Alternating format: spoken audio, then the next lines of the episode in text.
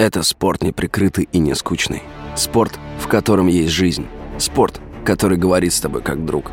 Разный, всесторонний, всеобъемлющий. Новый портал о спорте – sportkp.ru О спорте, как о жизни.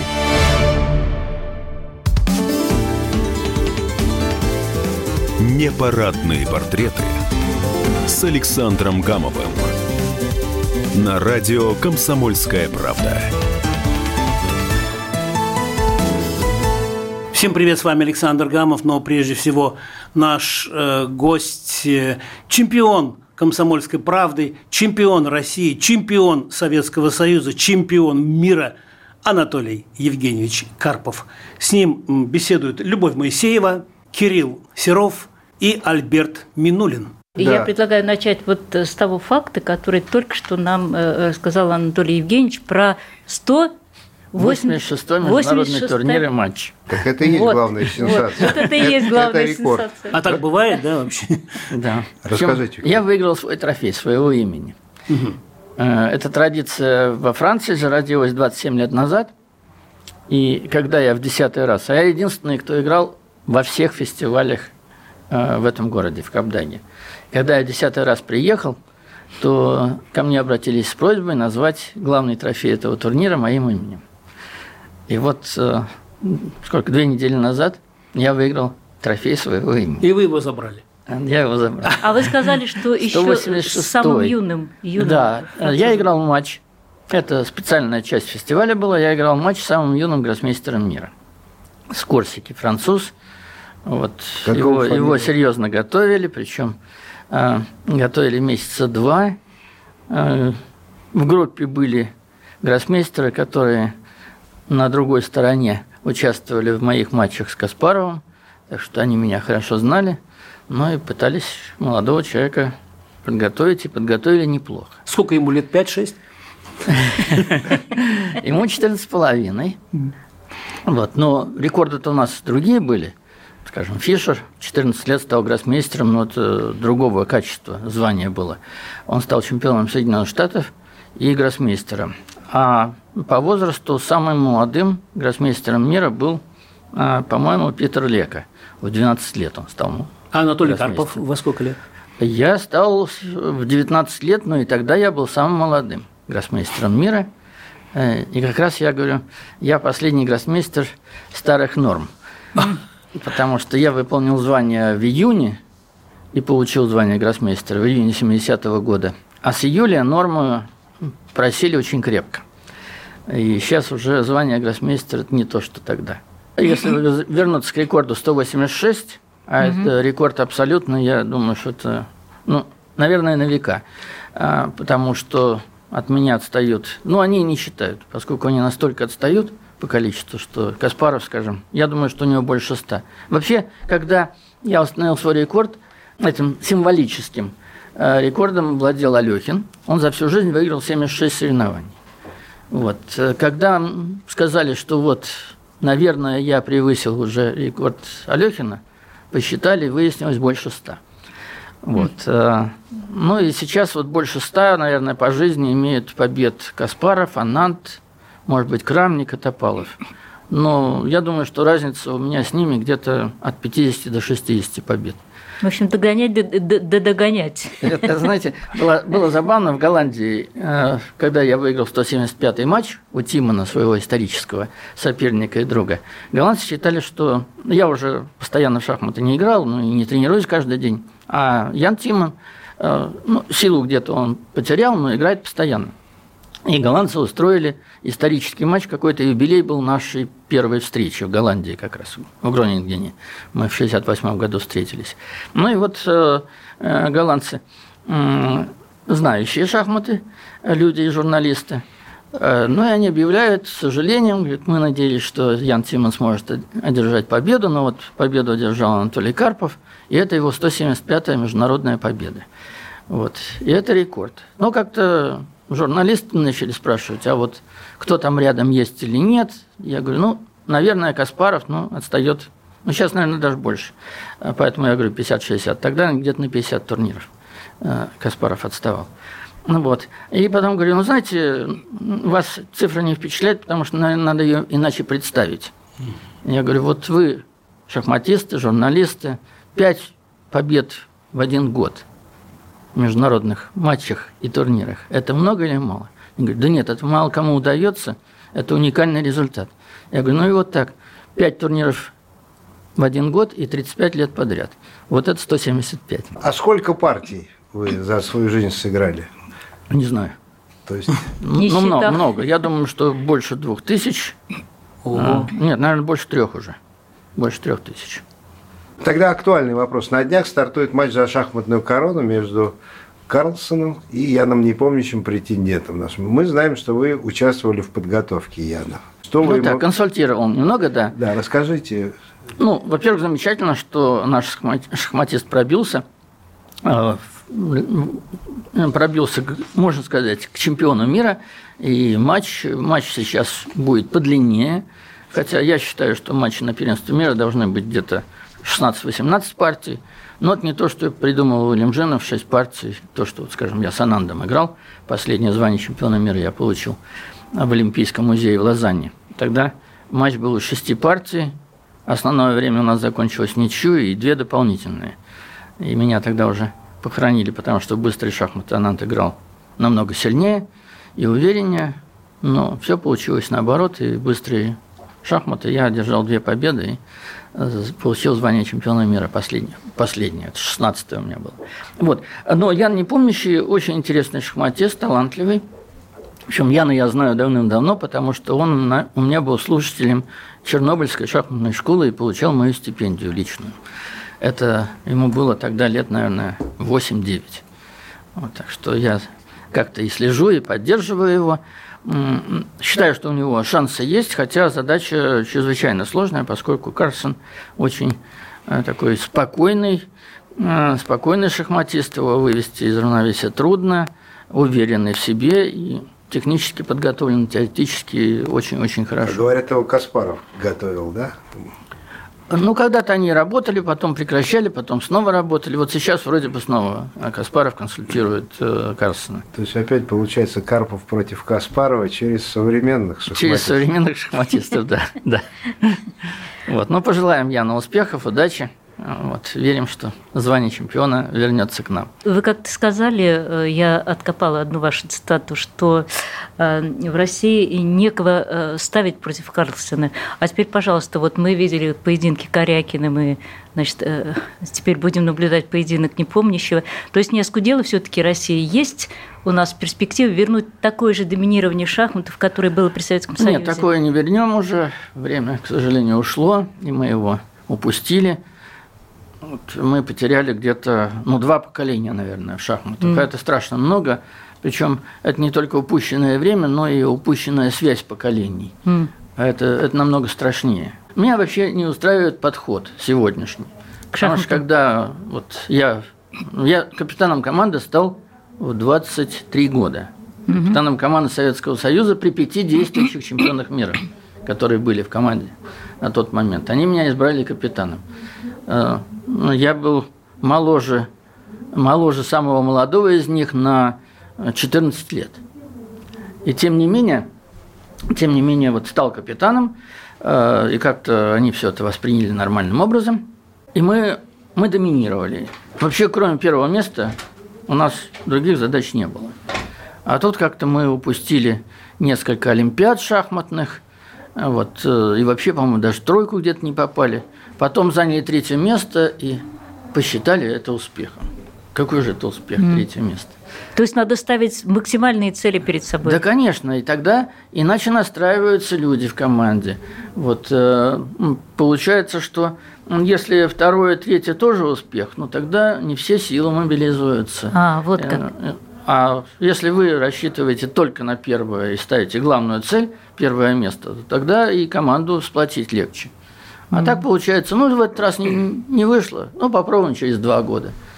А что важнее, молодая дерзость или э, умудренная опытность вот в шахматах?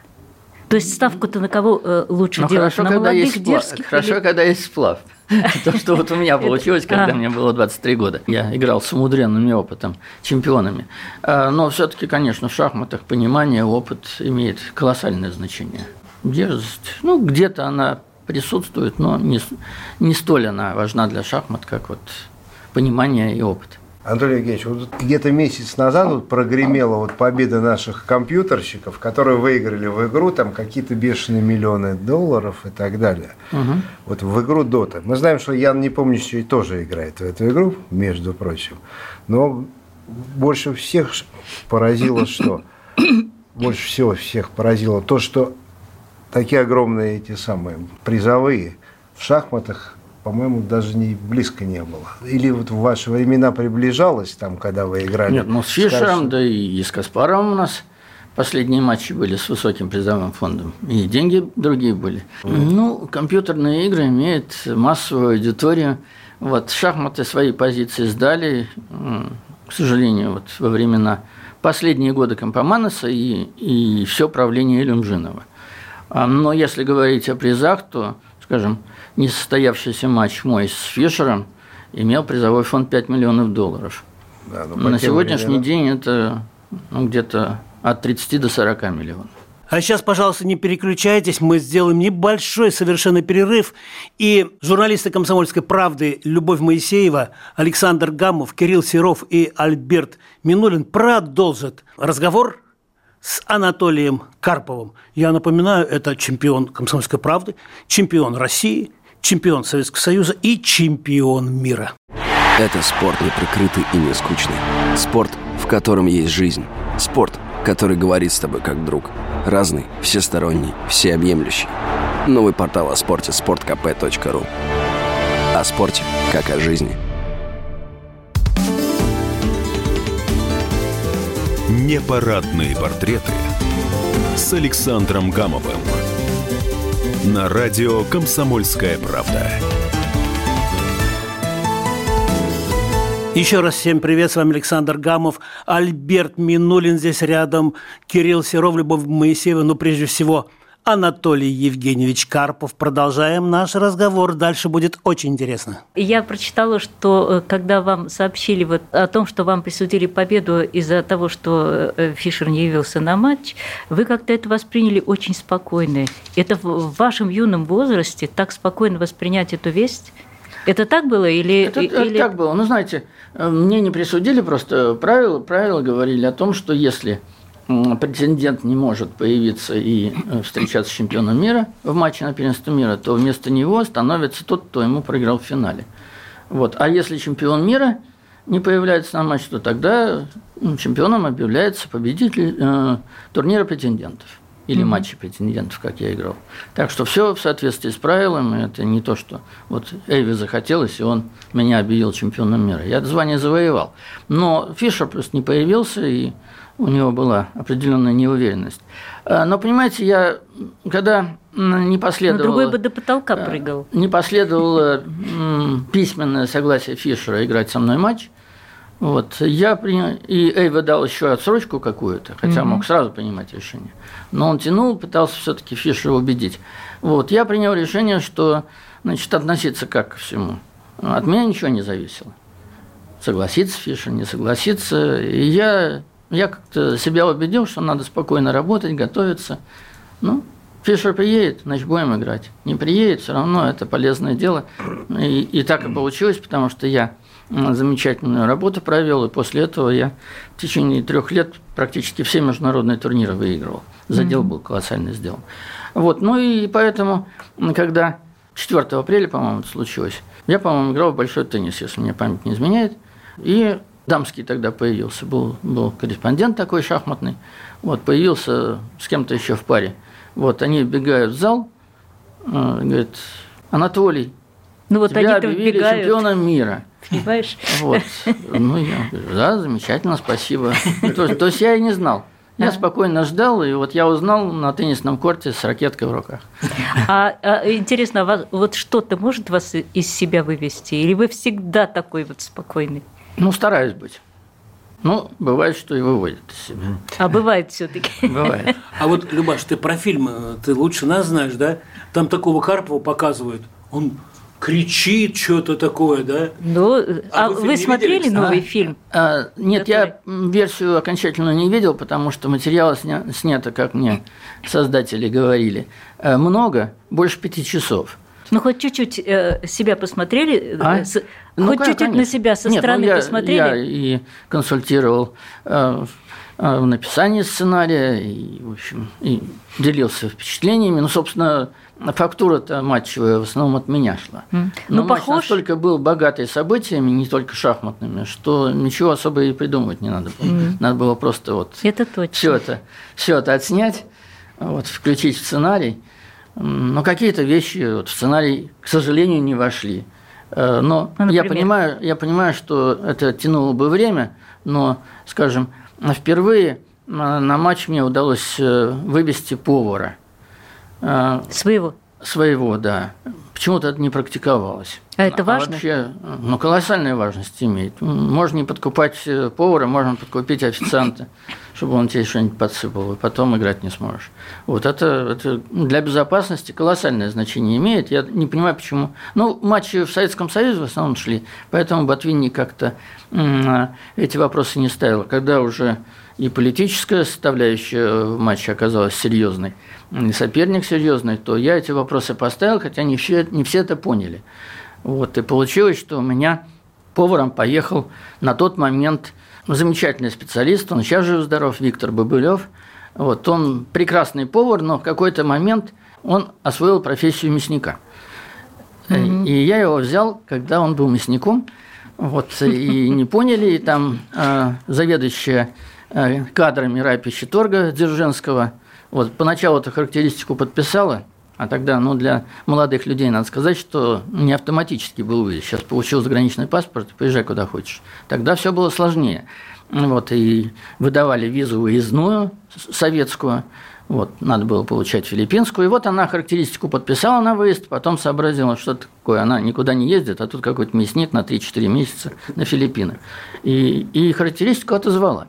И мне звонит в последний момент, я в этот момент в Гаграх готовился, вот, но надо было, мы, мы вывезли килограмм, наверное, 400 книг, потому что компьютеров не было тогда, вот, но подготовились вся, всячески, значит, и, и питание, и мы заказали, и пошли нам навстречу, нам выдали в космической упаковке черный хлеб, который выдержал весь срок матча. Вот много мы взяли тех продуктов, которых на Филиппинах нет. Ну и всем этим занимался Батунинский, руководитель делегации. Вот он мне звонит в Гагры, э, говорит, все, приезжайте, все готово, все упаковано, можем хоть завтра лететь. Вот, э, ну, говорим нормально. Потом он говорит, ну, тут одна проблема возникла. Ну, вы же знаете, что это не, не так важно. А Батуринский был категорический противник повара. Я не знаю почему. Вот. А, И, и говорит, вот, знаешь, отозвали характеристику пов- повара, он поехать не, не может. И так легко-легко. А вопрос практически обсуждался на коллегии Министерства спорта, потому что Батуринский выступал против, вот Павлов сомневался, а я категорически настаивал. Павлов – это председатель Министр, Олимпийского. министр спорта. Так, А, это уже Министерство спорта, спорта было, да. Вот. Ну и Батуринский говорит, вот гостиница, там четыре ресторана, чуть ли один не круглосуточный. А, И Павел говорит, Анатолий Евгеньевич, что вы можете сказать? Я говорю, «А, Сергей Павлович, знаете, вот Батуринский поехал инспектором, но можно считать туристическую поездку. Вот если бы я туристом ехал, все меня устраивает, четыре ресторана, все замечательно. Но я еду работать, тяжело работать. Вот, и поэтому меня рестораны не устраивают. Мне нужен повар. И Павлов принял эту позицию. Ну, и здесь Батуринский вот мне сообщает, говорит, ну, в общем-то, знаешь мою позицию, он и не столь обязательно. Вот, и тут я говорю, я, я вообще, конечно, м, я торопил просто и расстроился. Я говорю, Виктор Давыдович, да вы не понимаете, какой важности вопрос. Я без руководителя делегации поехать могу, а без повара я не могу, я просто не поеду. Ну, он же руководитель делегации. Он человек был понимающий. Намек понял. Вот. Он говорит, а что же делать? Я говорю, как, идти к Павлову. Идти к Павлову и ставить вопрос. Вот, он пошел. Но Сергей Павлович очень был такой а, а, а, человек, а, быстро, быстро схватывающий проблемы. Вот. Ну и Батуринский еще ему мою достаточно жесткую позицию сказал, ну и Павлов знал ее. Вот, он позвонил Суслову. Ого. Ну, он позв- Да, на, на каком уровне все Да, это он позвонил? Суслов, Суслов понять вообще не может, о чем разговор. Вот. Павел говорит, вы знаете, вот рай пищеторг отозвал характеристику, Суслов говорит, почему здесь рай пищеторг, почему здесь характеристика? Человек устраивает Карпова? Да. Он готов ехать, готов. Ну, вы давайте паспорт и пусть едет. Молодец. Вот. А окончание этой истории замечательное, то, что вот и украсило бы, наверное, и фильм, и сценарий, но время на это нужно. А, значит, когда матч закончился, а, Павлов принимает команду и говорит, имею поручение от секретарей ЦК партии и перечисляет пять секретарей, начиная с Суслова, вот, передать поздравления трудовые книжки мы благодарности запишем с указанием секретарей, но кто работает в системе спорта, а кто не в системе спорта, мы пошлем письмо чтобы вам вписали такую благодарность. И представляете, в Рапищетур приходит письмо за подписью министра спорта Павлова, что по инициативе секретаря ЦК партии вписать благодарность мяснику Бабылеву.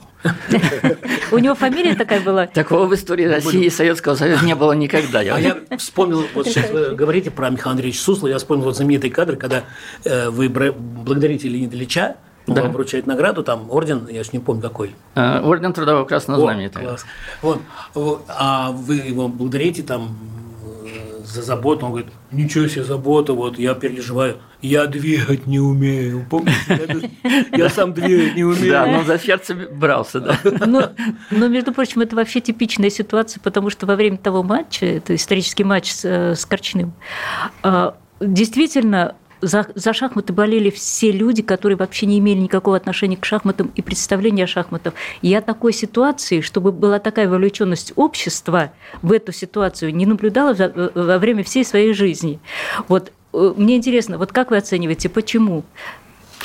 Из, извините, как, как будто военный свод какие-то, вот все собирались. Да, да, радио, да, да. Вот. Нет, вот я, я никогда не умела играть в шахматы, но я смотрела их каждый Отложена партия в ничью. О, да, Каждое утро отложено в ничью, ну, ничейный результат. И мы так переживали все. Ну, не было в истории вот, вот такого напряжения общества по поводу шахматного матча. Там намолоты. Нет, ну, знаете, может быть, может быть, ну, сопоставимо. Вот первые матчи нашей хоккейной сборной с профессионалами канадскими mm. и американскими. Вот там тоже накал. Вообще, был. Ну, да, может быть, да, да. Может да, все-таки да, не пожалуй. такого уровня, да? Ну вот, да, да. Причем это, это огромный интерес длительного временного отрезка. Да, потому что да, три месяца да. мы играли. И вы да. все время в И мы все время мы, мы сидели в напряжении. Нет, ну знаете, вот это золотая эпоха, конечно, шахмат. Э, Причем, ну, последние, наверное, последние матчи были вот мои с Каспаровым, которые держали такой интерес э, и в стране, и в мире. А, а потом как-то вот мы позиции сдали, упустили, мы уже об этом говорили, упоминали. Как-то все, все помельчало. А сейчас мы с вами сделаем еще один небольшой перерыв. И журналисты комсомолки Александр Гамов, Любовь Моисеева, Кирилл Серов и Альберт Минулин продолжат разговор – с чемпионом «Комсомольской правды», чемпионом России, чемпионом Советского Союза, чемпионом мира Анатолием Карповым. Каждый мужчина должен построить дом, вырастить сына и настроить приемник на Радио КП. Я слушаю Радио КП и тебе рекомендую. Непарадные портреты с Александром Гамовым на радио «Комсомольская правда». Еще раз всем привет. Александр Гамов, Любовь Моисеева, Кирилл Серов, Альберт Минбинулин, но прежде всего чемпион России, чемпион Советского Союза, чемпион мира Анатолий Карпов. Вот мы э, с подачи Кирилла Силовича и Алика, мы тогда через газету поздравили вашу маму, Нину Григорьевну, Ей 11 января этого года исполнилось 101, исполнился 101, 101 год. Я не год, знаю, да. да, я не знаю, вы передали это как-то да, конечно, или нет. Конечно, конечно. Вот а, ее, к сожалению, нет э, сейчас. И вопрос вот у меня такой. А, понятно, что это мы за сердце хватались в странах. А как мама? Как мама вот э, она переживала? Как она вообще все это пережила? Что, что, ну, что это такое быть мамой Анатолия Карпова. Э, расскажите она, нам, пожалуйста. Она об этом говорила когда-нибудь? Вы про, это нам, вы про это еще не рассказывали. Расскажите про свою маму. Как не, она... не рассказывал, но мы как-то этого не касались, потому что... Давайте коснемся. Вот, э, ну, я знаю, что, конечно, они болели.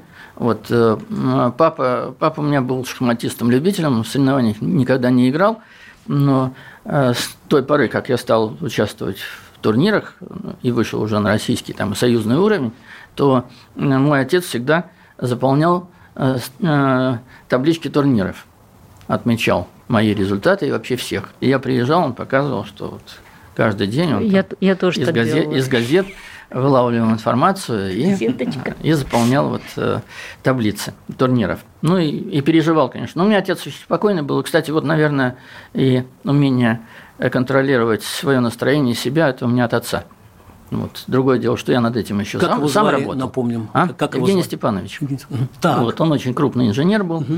У него сколько, 89 у него изобретений, угу. больше военный. Ну, не только военный, но и а гражданский. Ну, вот ген, генетика. Вот. А мама? А мама, мама эмоциональный человек была. И, ну, конечно, ей, ей было очень тяжело. Расскажите во время вот соревнований. Ну, ну, я же не был во время ну, соревнований. Папа рассказал, сестра Нет, рассказала. я говорю, мы практически ну, не касались. Я чувствовал и знал, что они переживают. Но мы не говорили на эти темы, потому что я понимал, что э, может это даже доставить какие-то э, неприятности. Потому что переживания, не всегда же все хорошо получается. Бывает, что и не очень. Ну, кстати, вот э, отца-то я потерял именно вот как результат моих неудач в Багио. Потому что у него обнаружилась онкология, два года ее практически усыпили – а дальше вот на рентгеновских снимках, он в больнице как раз был профилактически, mm-hmm. и на рентгеновских снимках видно вот три моих поражения подряд, когда я проиграл три партии из четырех, вот прорвало и уже остановить онкологию не смогли. И я отца потерял через где-то три месяца, четыре месяца после возвращения из Багио. Уже, к сожалению, под Новый год он в больницу зашел и оттуда уже не вышел. Ну вот. Но знаете, знаете, что удивительно? Родители переживая, они не очень, не очень рвались на соревнования. И я это приветствовал, мои родители почти никогда со мной не были на соревнованиях. Редчайшие случаи, когда они приезжали. А мама что говорила? Вот, ну, извините, а? что я пристаю, вот, ну, просто вот какие-то слова, вот, может, Нет, ну, я уже приезжал, когда мы отмечали победы, уже, уже был замечательный уральский кто, стол по, по с пельменями. Была инженер, а, мама экономист. А, экономист, да? Экономист, да. Но она э, она ушла с работы, как э, я родился. Потому что уже было двое детей, и она решила посвятить себя детям. Мамы, мамы как, как правило, дают своим детям какие-то нежные клички. Котик, э, рыбка. А, ну, Ваша как, э, мама вам ну, она, она меня как, как она меня называла? Толечка или Толик? Последний разговор с мамой. Ну, мы знаем, что она болела, и ковид вмешался, то все, она была в изоляции последний разговор по телефону или как-то, вот помните? Нет, ну я, я приезжал, когда еще допускали. Ну, кстати, среагировали вот в этом центре, где она была, очень быстро. И если бы они не закрыли посещение, то, наверное, ковид бы там покосил очень крепко. Она ушла а так, когда? На, она ушла через месяц после того, как 101 год отметил. Ровно через месяц. 101 год. Да, 101 год и один месяц. Она подняла рекорд нашей семьи на на сколько лет? На 12 лет. Вы, как отец, сейчас э, больше понимаете своих родителей? Вот какие-то вещи у вас э, от них перешли? Э, во взаимоотношении с вашими детьми. Кстати, я просто хочу проинформировать, Анатолий Евгеньевич очень мало и скупо дает сведения о своей семье, поэтому узнать что-либо, например, из общих информационных средств удается очень мало. Единственное, что Нет, я знаю, мы... что у вас сын Анатолий и дочь София, правильно? Да, ну сын от первого брака и угу. Софья, Софья от второго. А вот, э, ну просто мы, мы считаем, что семейная жизнь это наша, это наша жизнь, и не обязательно туда допускать людей. Хотя бы в двух словах, э, э, кто ваш сын, чем он занимается? Ну, сын занимается программированием, угу. и он высокого класса специалист. Вот, а а дочка, дочка закончила бакалавриат по специальности международная журналистика. О, вот. А сейчас, а сейчас она на магистратуру поступила сейчас, сейчас как-то социологический менеджмент, что ли, вот что-то такое. Угу. Супруга как что? Супруга закончила историко-архивный Чем институт. Она, она работала в отделе старинных рукописей Государственной библиотеки. Вот. Но потом, когда мы поженились, она работать прекратила. Но она эксперт высокого уровня по русской живописи и фарфору. Вы почетный доктор, да, и профессор сразу семи университетов. Вот вы может, может, даже восьми. Да, это я просто вот у вас справочки на, в Госдуме есть, значит, на Да, каждого да. депутата, значит, Да. личное дело. В то же время вот в той же В- Википедии мы вычитали, что вы поступали в МГУ, когда, то не прошли по конкурсу. Да. Что вы завалили, вот спрашивают читатели. И второй вопрос. а, Оказывается, вас все-таки туда взяли после того, как Ботвинник за вас. Нет, я ничего не завалил, но э, я не попал в черные списки. Э, Вот поэтому. э, Это, это Мехмат, да? э, Мехмат, да, Мехмат. Но я не был в списках. Собственно, я, я мог поступать без конкурса, если бы я предъявился как мастер спорта, самый молодой на тот момент в стране. Но и у меня была золотая медаль в школе. У нас был уникальный класс, 32 ученика, из них 11 золотых медалистов и 6 серебряных. Ничего себе Вот класс. это может Это вообще... в Челябинской области? Нет, это в Тульской области, А, в, в Туле. В Туле. Тульской, да. Замечательная школа была, которая сейчас, к сожалению, э, уровень потеряла. Вот. И тогда в этой школе лучший класс был. Ну, не только... Этот класс, наверное, был лучшим вообще в Союзе. Э, а, Но я, я не, не объявлялся, потому что я не хотел переходить в общество «Буревестник», я был в ЦСКА. Вот, я понимал, что если я э, с регалиями приду и без конкурса пройду, то дальше, дальше меня заставят идти в буревестник. Вот, и поэтому я инкогнито поступал. э, И на последнем экзамене просто, просто мне занизили оценку э, вот, э, на письменном экзамене по, по математике. Я написал на четверку, мне поставили тройку. Вот. А дальше я никогда рано не любил вставать. Я пошел на устный экзамен достаточно поздно. Вот. Ну, непростой устный экзамен был, что тоже вот мне, мне запомнилось. Значит, я шел на пятерку, вот, и преподаватель говорит, вот остался вопрос по стереометрии. Вот. Какой? Два простых или один сложный? Вот, и я что-то открылся, я говорю, не, знаете, стереометрия у меня не очень сильная сторона, дайте мне два простых. Думаю, что я на них отвечу. В общем, он, он мне дал задачу, условия, которые я не понял даже. Ну, это, таким это образом поставил четверку. мы ее все прошли. Да. Вот. время. А дальше и мне выдают, заканчивается устный экзамен, мне выдают письменную работу. Я сразу вижу, что там неправильно оценена моя работа, потому что одна задача не засчитана. Вот. Я, я пытаюсь, пытаюсь идти на апелляцию, выясняется, что апелляция может быть только в течение устного экзамена, а я был одним из последних. И пока я это увидел, они заперли кабинет, и все. Апелляция закончилась. Вот. И мне не хватило полбалла. Когда я уже все экзамены сдал, вот тогда игрался матч, э, мне кажется, Московского университета и Софийского. И я зашел в шахматный клуб. И когда меня узнали, я быстро оттуда ретировался.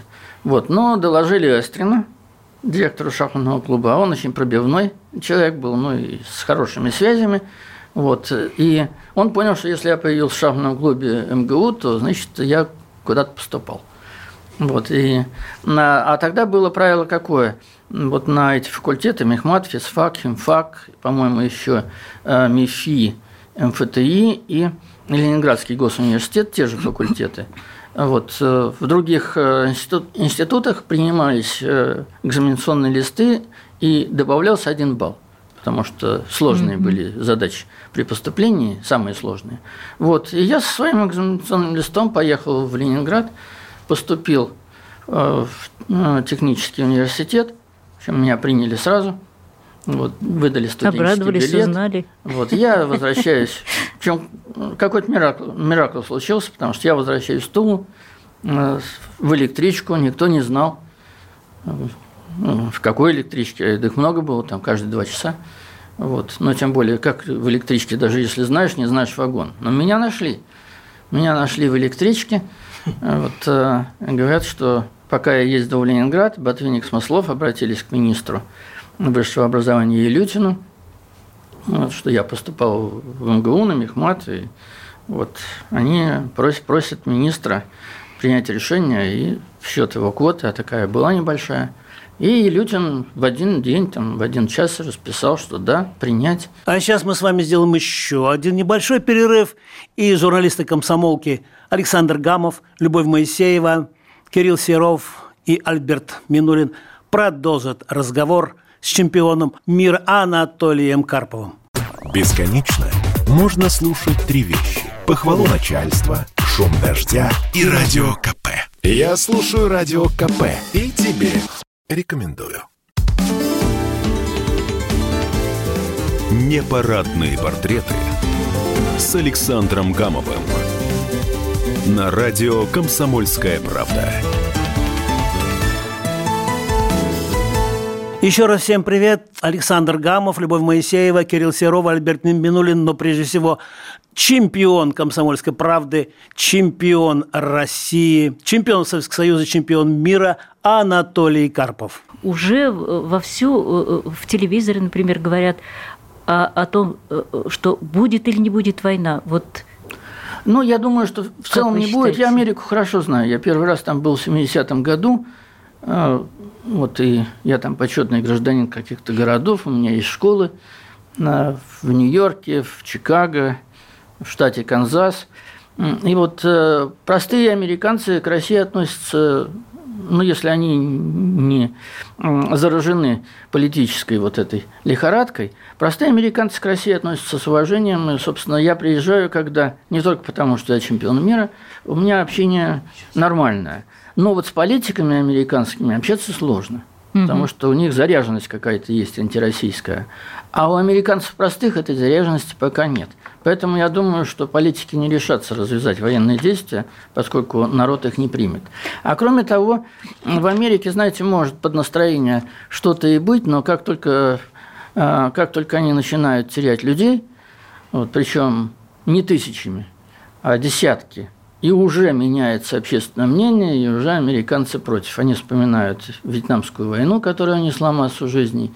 И, в общем-то, вот этот настрой народа американского, антивоенный настрой, его переломить политикам очень сложно. Вот э, вопрос у корреспондента отдела спорта комсомолки Алика Минулина. Бывших корреспондентов не бывает? Бывших не это правда. Анатолий Евгеньевич, а, можно сказать, что вы являетесь дважды крестным отцом – Яна Непомнящего. Сейчас я объясню почему. Потому что все-таки у нас матч на носу на первенство мира. И я думаю, об этом надо рассказать читателям «Комсомольской правды» более подробно. Ну, во-первых, вы говорили... Ну, более про... подробно мы можем рассказывать, когда партии будут играться. Да, но я, я имел в виду э, более подробно рассказать о том, почему вы являетесь дважды крестным отцом. Ну, во-первых, когда он был юным шахматистом, и, соответственно, мы, я надеюсь, каким-то образом опубликуем в газете эту фотографию, когда юный Ян Непомнящий и Андрей Евгеньевич тоже, кстати, юный достаточно в тот момент. Ну, вот. это где-то фотография, наверное, сейчас, сейчас сколько? Сейчас э, Яну 30... Сколько? Ну, 31, 30, да. 31, да? да? Значит, 20 с лишним 31. А эта фотография Чернобыльская школа у меня создалась в 92 году. Это фотография, наверное, 93 -го года. А, значит, это вот, во-первых, один по одному поводу крестный отец угу. Анатолий Евгеньевич Карпов у непомнящего. А второй еще есть повод интересный, что э, ведь Ян-то выиграл турнир президентов в Екатеринбурге, и опять-таки этот город очень э, весом в жизни Анатолия Евгеньевича Карпова, потому что Почему он является... ты об этом рассказываешь, а не Анатолий Так я сейчас дам ему слово, а. когда поставлю вопрос, и он будет рассказывать.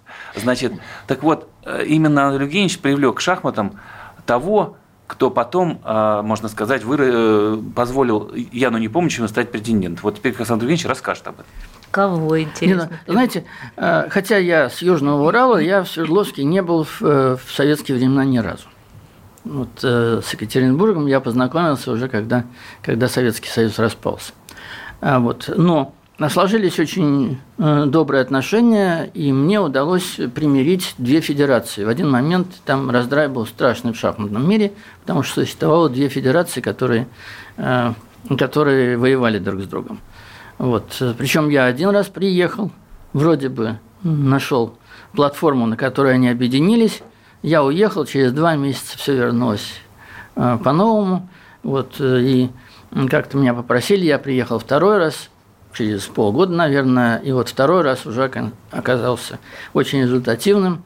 Все-таки э, объединили федерации, нашли общий язык, и сейчас Свердловская федерация шахматная одна из лучших в России. Вот удалось, удалось э, и э, пригласить возглавить федерацию э, человек, который спорт безумно любит. От шахмат он тогда был, правда, э, далек. Вот, он больше занимался футболом, волейболом. Вот, и на нем, на нем вообще держатся на сегодняшний день пять видов спорта Свердловской области. Андрей Моисеевич Симоновский.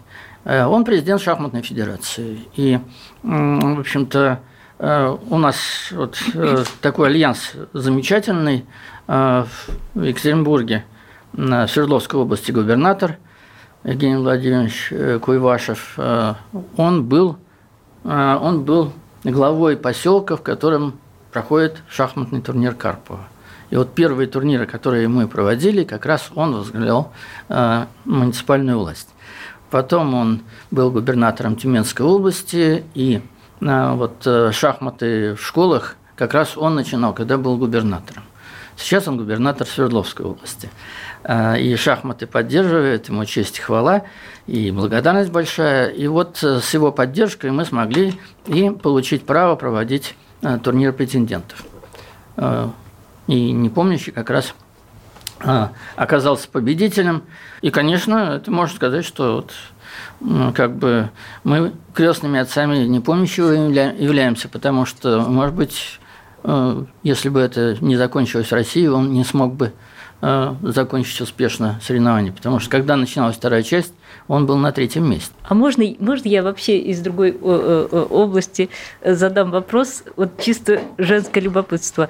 Вот я вычитала такой факт, что вы играли в бильярд с Горбачевым и с Ельциным. Интересно, кто выигрывал? А, Не помните? Да, да. С Горбачевым мы играли в бильярд в Ставрополе, когда он еще был первым секретарем Ставропольского крайкома партии.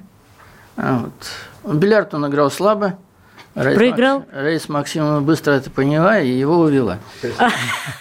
Вот, но он проиграл, конечно. Мы играли пара на пару. Вот, я как раз против Горбачева играл, не помню с кем.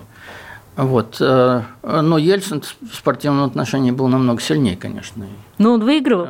Или вы поддавались? Нет, нет, с Ельцином я не играл, ну, то есть э, самое, э, играли, играли, он наблюдал, я наблюдал. А. Кто играл, я не помню. Сейчас над какими законами депутат Карпов трудится? Мои темы совершенно очевидны. Это экология.